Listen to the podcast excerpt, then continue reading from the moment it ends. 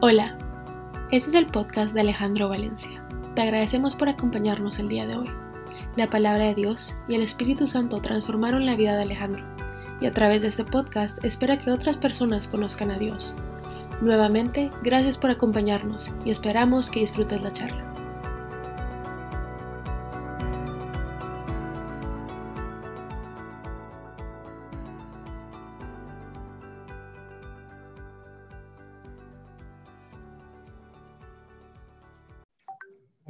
Gracias. Este, buenas noches. Estamos intentando eh, usar una cámara de backup porque viene dando problema el internet. Y hoy quisiera compartir con ustedes para empezar una palabra que está en la, en la Biblia de Hebreos 12.1, en donde define una carrera. Fijémonos entonces que nos rodean muchísimas personas que demostraron su fe Corramos sin fallar la carrera que tenemos por delante. Quitémonos de nuestra vida cualquier cosa que nos impida avanzar, especialmente el pecado que nos hace caer tan fácilmente. Y esto viene a darme vueltas en la cabeza y me deja una pregunta que mm, aún sigo intentando responder y aunque conozco la respuesta una cosa saber y otra muy diferente hacer. Pero entonces, ¿cuál es la carrera que estamos corriendo? ¿A qué velocidad vamos persiguiendo la zanahoria que tenemos enfrente? Y pasamos por nuestra vida corriendo sin darnos siquiera cuenta de lo que estamos viviendo. Y es que en las últimas semanas he tenido la oportunidad de enfrentarme con lo que sembré por no haber vivido el momento sino estar en el momento, pero completamente ausente. Vino mi hermana desde Cartagena, Colombia. Mi hermana hace tal vez siete, ocho años no la veía. Eh, y vino a vacunarse. Vino hace más o menos dos o tres semanas. Y la verdad es que pasamos un tiempo magnífico, disfrutamos eh, de su compañía, los niños que estaban acá, bueno, ya Mariana, Mateo, que estaban acá, disfrutaron de su tía, especialmente Mariana. Y, estaba Juliana, estábamos todos aquí en este apartamento, fue un momento bastante interesante, eh, pero empezaron a salir un montón de historias del pasado, mm, no sé, tal vez de 15, 18, 20, 30 años, en donde ella y, Adriana recordaban como si hubiera sido ayer eh, los colores, los olores, la compañía, en qué momento del día fue, qué día fue, con quién fue, un montón de detalles que yo, aún estando en ese momento presente, porque eh, las historias eran las mías, no tenía ni la más mínima idea ni, ni, el más mínimo recuerdo de lo que estaban hablando. Yo decía, pero es que yo no me acuerdo de esto. Y ellas contaban con pelos y señales exactamente el momento exacto, el chiste, la, la ocurrencia de lo que había pasado. No fue un momento lo que recordaron, fueron varios momentos que estaban recordando donde yo físicamente estaba presente, pero estaba completamente ausente. Y en esa época que había de hablar de Facebook, Twitter, Instagram, no había ni teléfono celular, pues. Entonces, ¿en dónde estaría yo? Porque no estaba ahí. Yo no estaba con ellas. Lo único que sé efectivamente es que estaba ausente, porque para mí era que me estuvieran contando la historia de alguien más. Yo no tenía ninguna recolección de ese momento. Vivir la vida, y vengo a dos años atrás, con Dios me ha llevado a que los momentos que quiero estar con Dios, hago todo lo posible para detener por completo todo lo que gira a mi alrededor. Y la verdad es que detener lo externo es muy fácil. Usted se levanta bien temprano, todo el mundo está dormido, no hay necesidad de prender ni siquiera la luz. Deja el celular en la mesa de noche y ya paro por completo lo externo. Pero parar lo interno y mis pensamientos, eso sí es yuca. Y estando solo en ese momento me puede llegar a tomar horas. Frenar por completo ese huracán de pensamientos. Pero aprendí que vivir en la presencia de Dios es más importante para mí que el aire. Y estoy dispuesto a sacrificar cualquier pensamiento por vivir el momento presente en la presencia de Dios. No lo puedo lograr casi siempre, pero hago el mayor esfuerzo así me tomé un par de horas en poderlo hacer.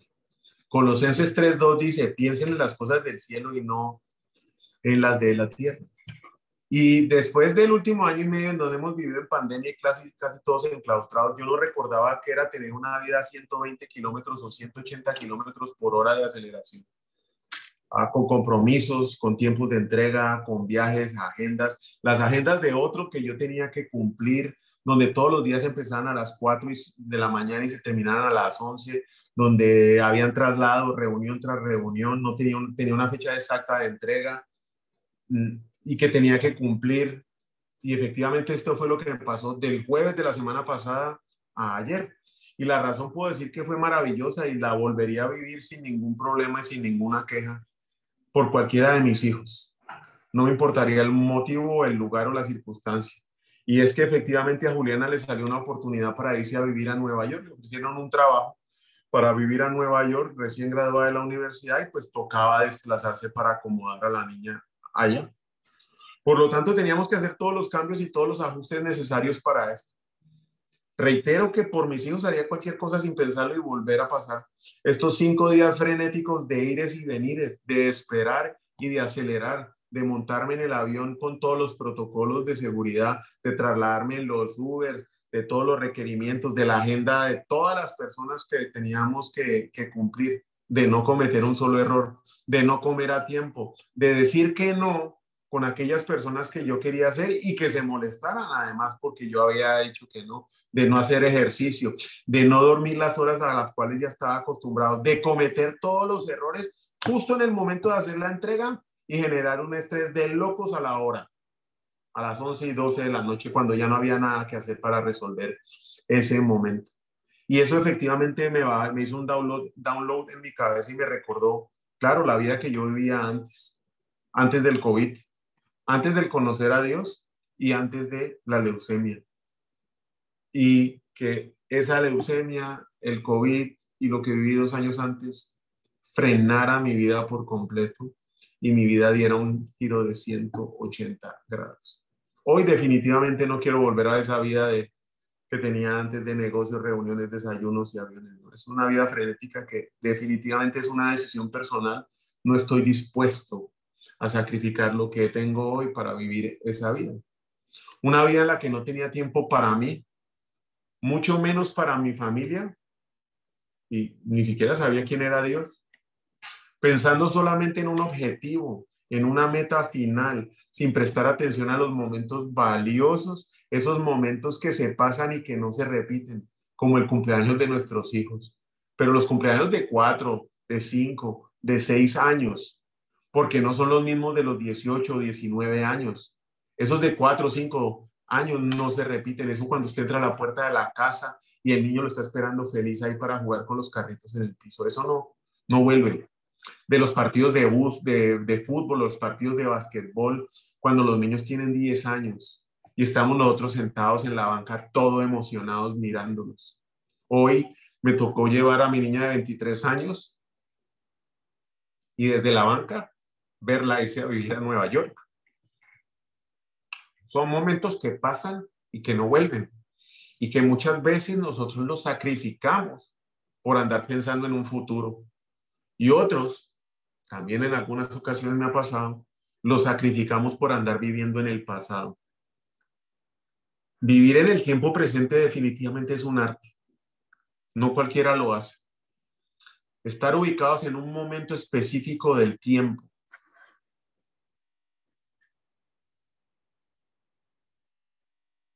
no lo somos conscientes.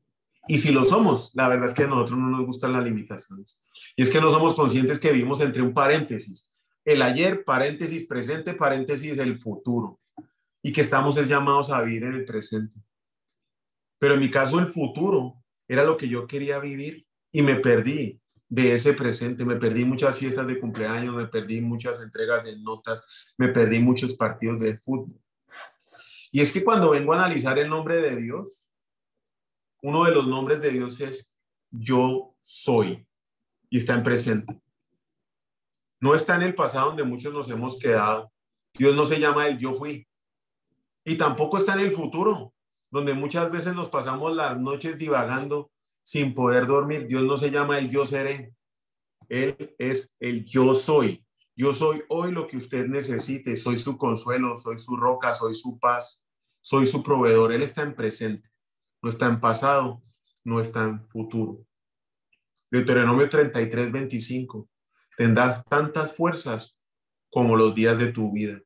Cada día, cada día, las bondades de Dios se renuevan. Lamentaciones 3, 22 y 24. El gran amor del Señor nunca, nunca se acaba y su compasión jamás se agota. Cada mañana se renuevan sus bondades. Es muy grande su fidelidad, por tanto digo, en el Señor lo tengo todo, en Él esperaré. ¿Y quién está dispuesto hoy a esperar hoy que pase el día si no estamos pensando ya en lo que va a pasar mañana? Y viene una pregunta que, con muchas personas eh, he tenido la oportunidad de hablar y de pasar, y que ellos al tener que pasar una prueba me hacen. Muchas veces yo me hice esa misma pregunta. ¿Qué tiene el dolor que experimentamos en nuestra vida con esa velocidad frenética que traemos. Y uno dice, pues no, no tiene nada que ver. Y en mi caso personal fue el dolor lo que me llevó a bajarme de ese bus de 180 kilómetros por hora que yo llevaba mi vida. Y no empezó con la leucemia, empezó antes. Hoy sin dudar, puedo dar gracias y contestar que es por medio del dolor que he podido estar presente hoy en cada uno de los días de mis hijos, de Mariana, de Juliana y de Mateo y de Adrián. Y volvemos a la pregunta, entonces, ¿para qué sirve el dolor? Porque es que del dolor todos queremos huir.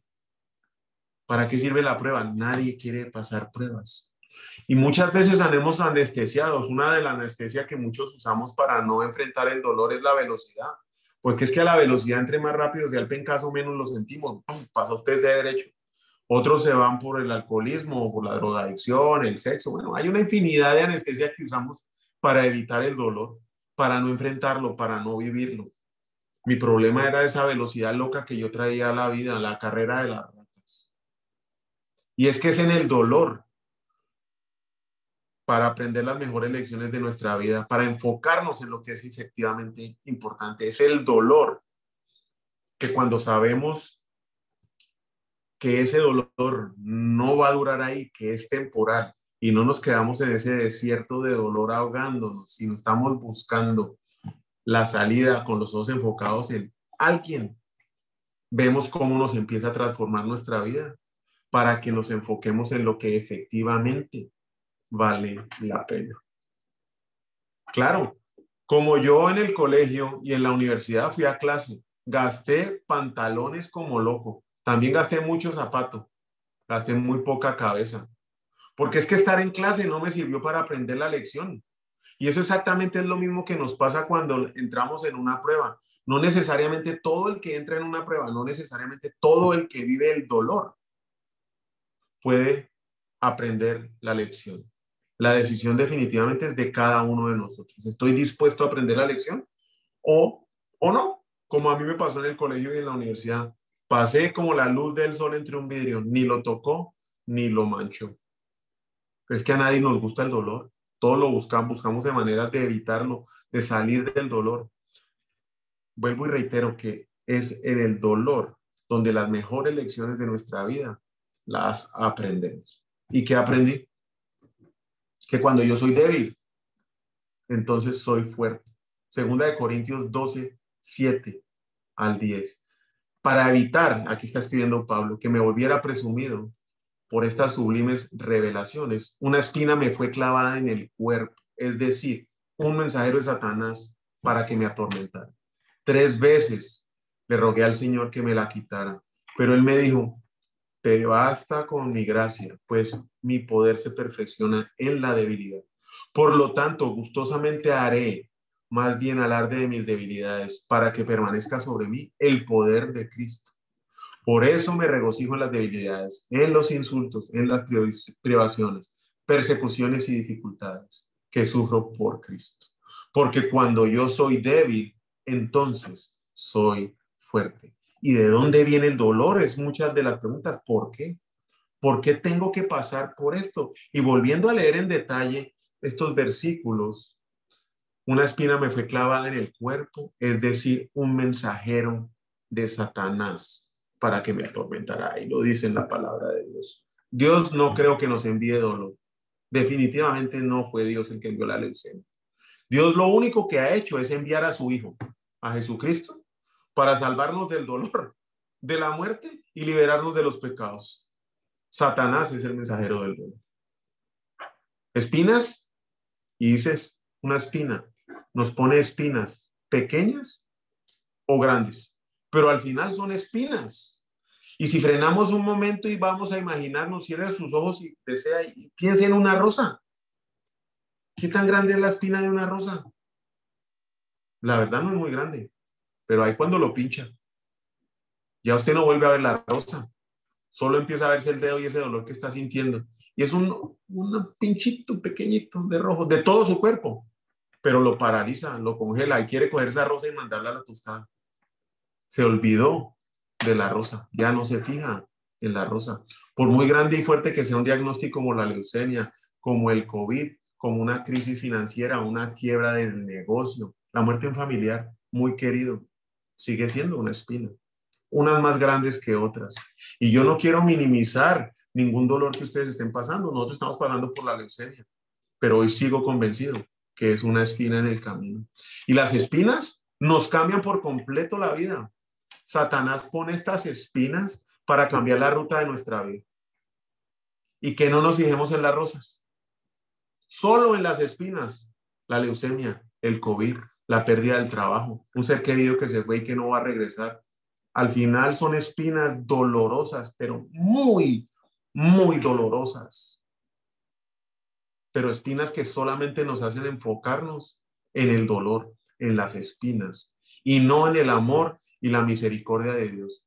Y mucho menos en el sacrificio que hizo Dios al enviar a su Hijo para salvarnos y liberarnos. Pero ¿en dónde nos ataca Satanás? ¿Cuál es el objetivo del ataque? Pero Él me dijo, Segunda de Corintios 12, 9. Te basta mi gracia, pues mi poder se perfecciona en la debilidad. En la debilidad. Y es en nuestras debilidades. Y todos tenemos una. Y es ahí donde Satanás se enfoca. Es donde él apunta, es donde fija toda su batería. Y no en las debilidades que conocemos. Yo sé que soy orgulloso, pero tengo una infinidad de debilidades atrás. Un punto ciego, como cuando manejamos un carro que yo no lo veo. Y es en esas debilidades donde me da. Es ahí donde llega y me clava. Es ahí donde llega y me mete la espina. Esos puntos ciegos en nuestra vida son los más susceptibles a ser atacados para que Satanás nos ataque. Satanás no se va a desgastar en atacarnos en nuestra fortaleza. El que haya pasado por algún tipo de adicción hoy sabe claramente que es muy difícil que vuelva a caer en el alcoholismo, porque está consciente de eso, en hacer negocios chuecos dando comisión. Soy consciente de eso, eso no se hace. Es algo que quiero evitar. Pero habrá unas que ni siquiera veo porque están en mi punto ciego y es ahí donde se me va. Llega a las zonas que casi no reconocemos, que no vemos. Pero si nosotros y muchos de nosotros nos vamos a nuestras historias familiares, podemos reconocer muchas áreas de nuestras vidas y esas áreas de nuestras vidas que son nuestros puntos ciegos, esas tendencias en nuestras familias y esas tendencias son donde va Satanás a clavar, a clavar, a clavar esas espinas. Historias de alcoholismo y drogadicción en la familia, de divorcios, de adulterios, de abusos, de malas administraciones familiares. Y en fin, cada uno tendrá una historia familiar diferente que contar, porque en todas las familias se cuecen habas. Y es ahí donde uno dice, no, a mí me tocó, pero es que a mí no me tocó, yo no soy así, pero de ahí para atrás todos sí son así, yo no tengo ese problema. Ah, seguro, vaya a ver si no es un punto ciego, porque las historias familiares se repiten en muchas de nuestras vidas. Hebreos 12.1 dice, por tanto también nosotros, que estamos rodeados de una multitud tan grande de testigos, despojémonos del lastre que nos estorba en especial del pecado que nos asedia, y corramos con perseverancia la carrera que tenemos por delante. nuevamente volvemos a otra carrera. Esta ya es una carrera muy diferente, es correr del pecado. Ya empezamos a enfocarnos, ya empezamos a poner atención a lo que es importante. Nosotros efectivamente sí necesitamos a personas en nuestras vidas que nos ayuden en esas áreas donde nosotros somos débiles y que sean ellos los que nos ayuden con mucho amor o a pencazos a mostrarnos esos puntos ciegos que Satanás va a usar para clavar esas espinas. Que nos ayuden a enfocarnos. Si no sé cómo me puedo enfocar solo, ellos nos van a ayudar a enfocarnos. Y si bien estoy enfocado, pero me empiezo a desviar, vuelve a enfocarme.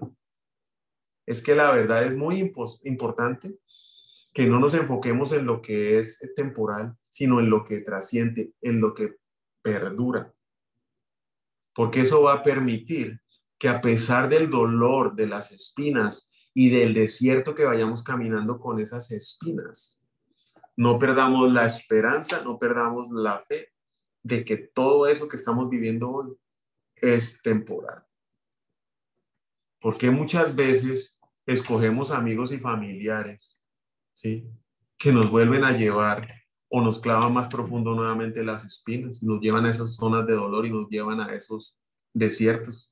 ¿Qué hacemos nosotros cultivando ese tipo de relaciones nuevamente? Somos nosotros, efectivamente, los que escogemos que oír y decidimos escoger a aquellos amigos que por las razones que sean nos vuelven a clavar la espina. Ya va saliendo y no cogen una pinza para sacarla, sino un martillo para enterrarla. ¿Cuántos de esos amigos tenemos? ¿Cuántos de esos familiares? La tía, el tío, la mamá, la hermana. Y ahí estamos parando oreja a todos esos comentarios que nos hacen daño. Y eso es algo que no nos permite enfocarnos en lo que trasciende, en lo importante. Otra cosa que nos aleja de enfocarnos por completo y que va a usar Satanás sumado al dolor es el orgullo, nuestro orgullo. El yo puedo, el yo soy capaz, el yo no necesito de nadie. De esta yo salgo solo yo todo esto lo controlo. Yo controlo la medicina, yo controlo la quimioterapia, yo controlo las ventas, yo controlo los clientes, yo controlo, yo controlo, yo controlo el billete. Y todas las manifestaciones que hay del orgullo. Segunda de Corintios 12, 6, volvemos. Por eso, para que yo no me llene de orgullo, padezco de algo muy grave. Es como si Satanás me clavara una espina en el cuerpo para hacerme sufrir es otra versión del mismo versículo. Es nuestro orgullo cuando pensamos que todo lo podemos hacer, que no nos permite que Dios obre en nuestras vidas. Santiago 4:6, en realidad, Dios nos trata con mucho más amor, como dice la Biblia. Dios se opone a los orgullosos, pero brinda su ayuda a los humildes. Dios no puede caminar junto a nosotros por el orgullo. Y es que el orgullo lo que nos lleva es enfocarnos en lo temporal, en lo que vemos, no en lo que no vemos, en lo que se termina, no en lo eterno. Mejor dicho, nos lleva a mantenernos desenfocados, completamente desenfocados. Y es que cuando nosotros recibimos a Jesucristo pensamos que el orgullo se va y no es así. Podemos ser efectivamente perdonados al recibir a Jesucristo, pero es que no estamos completos, no estamos sanos, Estar sanos es un viaje, es un proceso, es un, un camino de dolor, de espinas. Y el orgullo sigue. Pero si reconocemos ante Dios que hemos pecado, podemos estar seguros de que Él, que es justo, nos perdonará y nos limpiará de toda maldad. Podemos estar perdonados, pero podemos seguir siendo orgullosos. Podemos estar perdonados, pero podemos estar completamente desenfocados a 180 kilómetros por hora, perdonados, sin estar viviendo el momento hoy, sin saber qué está pasando hoy, para que cuando nuestros hijos vengan a contarnos las historias, ni siquiera nos acordemos, yo hice eso. O lo más triste es que los hijos ni quieran venir porque nunca estábamos presentes. Ahora ellos van a querer estar presentes con nosotros. Y no es el tiempo lo que nos lleva a estar, el tiempo de estar perdonado lo que nos lleva a estar enfocados o a sobrellevar el dolor. A sobrellevar el dolor y a estar enfocados es solamente de rodillas entregando ese orgullo, liberándonos del orgullo Es el enfoque, una persona enfocada la que puede lograr mucho más que una persona, una persona enfocada en un mes, puede, en un día puede lograr mucho más que una persona no enfocada en meses. El tiempo sin enfoque, de verdad, es perder la vida. Es ir por la vida sin vivirla, sin vivir esos momentos. Es caminar sin vida. Como dice el dicho, fínjalo hasta lograrlo. Es vivir así, fingido, fingiendo. La diferencia en el enfoque, ¿sí? No es el tiempo. Enfoque es donde Dios nos puso para que hagamos lo que debemos hacer hoy y no mañana. Es dejar un orgullo al lado, ese orgullo que nos domina y nos controla para ser completos en Dios. Por eso debemos confesar nuestros pecados. Santiago 5:16, confiesen sus pecados unos a otros y oren unos para otros, para que Dios les sane. La oración de una persona buena es muy poderosa, porque Dios la escucha. No somos completos fingiendo que todo está bien, poniendo fotos en Instagram. Solamente cuando confesamos, confesamos nuestros pecados y especialmente este de orgullo, en arrepentimiento es que somos sanados. Y cuando somos sanados, estamos completos en Dios. Cuando empezamos a estar sanos, cuando empezamos a caminar y podemos llegar así a estar enfocados y enfocados en Dios, en lo que es eterno y no permitir que esa espina que tenemos rija nuestras vidas. Porque la espina, el temor, la duda, el dolor, la aflicción toma control en nuestras vidas al estar desenfocado. Y lo tercero es que efectivamente el dolor pasa, el dolor termina, pero todos efectivamente pasamos por dolor, diferentes grados de dolor, y no solo una vez en la vida, varias veces en nuestras vidas, pero al vivir anestesiado no nos permite aprender la lección. Y muchas veces, como en mi caso, pues fueron tres casos para estar ubicado y decir, mi hijo, se deje de andar a 180 kilómetros por hora. Cinco veces las autoridades judías, y aquí está hablando Pablo, me han dado 39 azotes con un látigo. Tres veces las autoridades romanas me han golpeado con varas. Una vez me tiraron piedra, en tres ocasiones se hundió el barco en que yo viajaba. Una vez pasé una noche y un día en altamar hasta que me rescataron. He viajado mucho, he cruzado ríos arriesgando mi vida, he estado a punto de ser asaltado. Me he visto en peligro entre la gente de mi pueblo y entre los extranjeros, en la ciudad y en el campo, en el mar y entre falsos hermanos de la iglesia. He trabajado mucho y he tenido dificultades. Muchas noches las he pasado sin dormir. He sufrido, he tenido hambre, he tenido sed y he pasado frío por falta de ropa. Y por si esto fuera poco, nunca dejo de preocuparme por todas las iglesias. Me enferma ver a alguien que se enferme, me avergüenza y me enoja ver que se haga pecado a otros. Y es en estos desiertos que muchos estamos pasando, que nos quedamos atascados y creo personalmente que los desiertos no están diseñados para que nos quedemos a vivir a ellos, en ellos, para que traigamos nuestras cositas y las acomodemos, para que hagamos una choza y ahí nos quedemos a vivir. Los, los desiertos están diseñados para que los pasemos, para que los atravesemos y no nos sentemos ahí a pasar el resto de nuestra vida. Solamente en las crisis Solamente en el dolor es cuando encontramos tiempo para cambiar y ordenar las prioridades. ¿Quién iba a decir hace un año y medio que íbamos a estar encerrados en la casa sin poder salir por el COVID? No solo una persona, todo el mundo. ¿Quién iba a decir que hoy aún seguimos en la misma pandemia y que ya tenemos un poquito de relax, pero que la vida nos cambió? Ordenó para muchos de nosotros las prioridades. Otros, carrera frenética. En mi caso personal, me ayudó muchísimo más a enfocarme, a darme cuenta lo de que de verdad era importante. Y si efectivamente hoy usted todavía anda en un desierto, como nosotros, con la leucemia, es el momento de encontrar y fijar la, la, la vista en alguien y que no sea esa espina por muy dolorosa que sea, que rige su vida. Vaya a buscar la rosa. No se quede pegado en esa espina. Busque esa rosa. esté seguro de que Dios está a su lado, esté completamente seguro de que Dios no está lejos de usted. Usted lo ve. O es más grande la espina, es más grande el dolor que usted está atravesando hoy.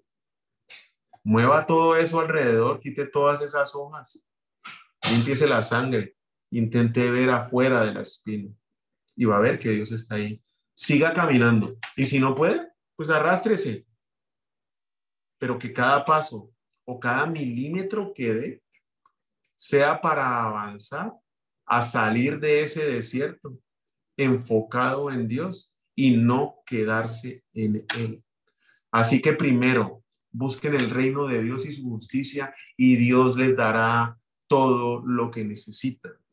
Mateo 6:33. Y muchas veces uno llega a pensar que uno todo lo que necesita son cosas que ve. Un carro, una casa, dinero en el banco. Pero considero hoy que lo que no veo es mucho más importante. Lo que yo necesito es paz. Esa no la pudiera comprar en la tienda de la esquina, ni aquí en Houston, que todo es grande. Paciencia. ¿En dónde voy a comprar tres libras de paciencia? ¿Dónde las consigo? Dominio propio. Hágame el grandísimo favor. En Costco voy a comprar el dominio propio. Y todos preocupados por el carro, por la billetera. Amor. ¿Dónde compro eso? No deme tres kilos de amor. Eso no se compra. Y eso es lo que nos dará Dios a todos lo que, los que necesitamos. Primero, buscándolo a Él. Claro, pero nos perdemos nuevamente por andar en esa carrera loca del mundo. ¿Cuál es la prioridad en nuestras vidas? ¿Qué es lo más importante para nuestro corazón? ¿Las cosas materiales, lo que vemos o lo que no vemos? Hoy, ¿quién no puede decir que vivir en paz no es un activo muy valioso que nadie quiere perder? Tener dominio propio de las emociones, es un activo que efectivamente no quiero perder. Tener paciencia, algo que no quiero perder. Que mi fe crezca, algo que no quiero perder. Y efectivamente es que en mis fuerzas no puedo. Eso solamente lo puede hacer Dios obrando en mí. Cuando me desenfoco y me pongo a ver la espina, pierdo todo eso que he ganado. Pierdo mi paz, pierdo mi paciencia, pierdo el dominio propio. Quiero con el control y con el orgullo resolver todo. Somos nosotros los que fijamos el presupuesto emocional de nuestras vidas. No es nadie más. Es mi decisión en qué voy a estar enfocado y qué es lo importante para mí. Si es el billete, salga a perseguirlo. Si es la paz, obedezca, espere y concéntrese y enfóquese en Dios y en las cosas de Dios. Llenos de compromisos sin sentido, acciones o adicciones que nos alejan de lo que realmente es importante para nosotros. Pasamos por la vida sin vivirla. Y lo más grave de eso es que no vamos a llegar al destino que Dios ha preparado para nosotros. Pero si las prioridades están en orden, todo lo demás llega de manera orgánica. Si Dios es primero en nuestras vidas, así haya leucemia, así haya COVID, escasez económica, crisis cierre de países. Voy a tener paz, paciencia, dominio propio, amor por los demás. Voy a servir, teniendo claro únicamente que Dios debe ser el centro de mi vida.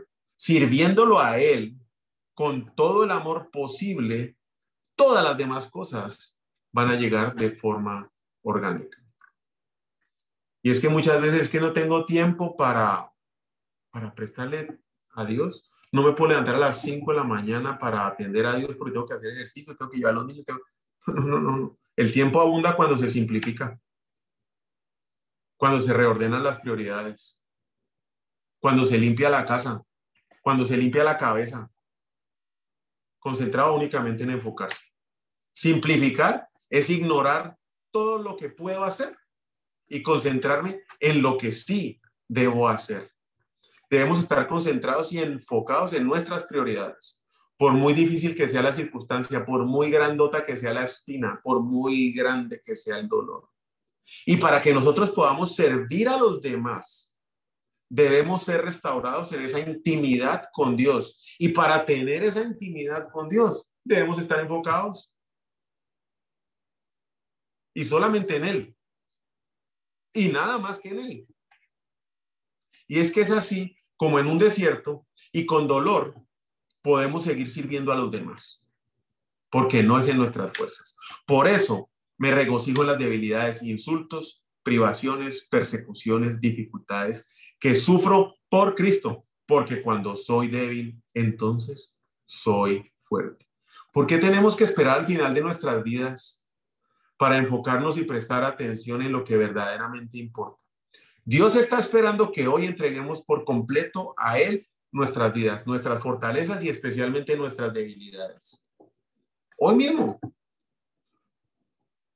Claro, si estamos esperando primero lograr lo que queremos que vemos, la casa, el carro, la beca, y después servir a Dios, puede que ya sea muy tarde o que no tengamos ni siquiera las fuerzas para hacerlo. Y es que la conclusión que da Salomón después de escribir este libro que es magnífico, Eclesiastés, lo deja uno quieto y Salomón fue un rey que tuvo todo el billete del mundo, mil mujeres, todos los placeres. Hizo lo que quiso, cuando quiso, con quien quiso. Y dice, Eclesiastés 12, 13 y 14, no dejes que la emoción de la juventud te lleve a olvidarte de tu creador. Honralo mientras seas joven, antes de que te pongas viejo y digas, la vida ya no es agradable, la vida se fue. Aquí culmina mi relato. Mi conclusión es la siguiente, dice Salomón.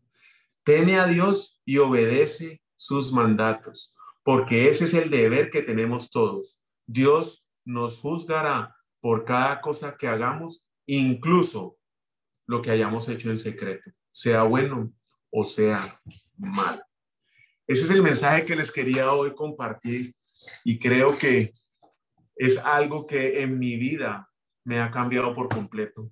Y hoy puedo decir que no solo yo, sino también Adriana, Mariana, Mateo y Juliana vivimos en paz. Hay unos días que son yucas, yucas, yucas, yucas, yucas, que solo de rodillas se pasan los días, pero no es la mayoría de los días. Es cuando Satanás hunde un poquito la espina. Y si nos enfocamos en la espina, se nos acabó la semana, pero son solo días. Vamos para un año y no recordamos los días, pero sí recordamos los días de gozo, de satisfacción, cuando hemos visto el poder de Dios obrando en nuestra vida. Y qué más quisiera yo que cada uno de ustedes pudiera experimentar esa paz, ese gozo, ese amor, esa paciencia, ese dominio propio, que solamente viviendo con Dios en nuestro corazón se puede obtener. No sé si Alejandro Mazarigo nos acompaña con una oración para terminar, por favor. Claro. Señor Jesús, te damos gracias, Padre, por habernos dado este tiempo, Padre Santo, de, de palabra, de haber utilizado a Alejandro, Padre Santo, por medio de tu Espíritu Santo, para venirnos a dar este mensaje, Padre. Te pedimos de todo corazón que, que por medio de tu Espíritu Santo, Padre, podamos discernir todo esto que, que tú nos mandas, que nos reveles esa palabra, Padre Santo, que nos guíes, que, que podamos fortalecernos en esa roca, Padre Santo, para poder estar siempre sirviéndote, Padre Santo. Con esta prioridad número uno seas tú, Padre Santo, que nuestro servicio sea para ti, pero solo, sobre todo por no ministerio, Padre Santo, sino por el amor, ese amor, Padre Santo, que se pueda reflejar en nuestros corazones, Padre. Te damos gracias por esta noche, te damos gracias por la palabra.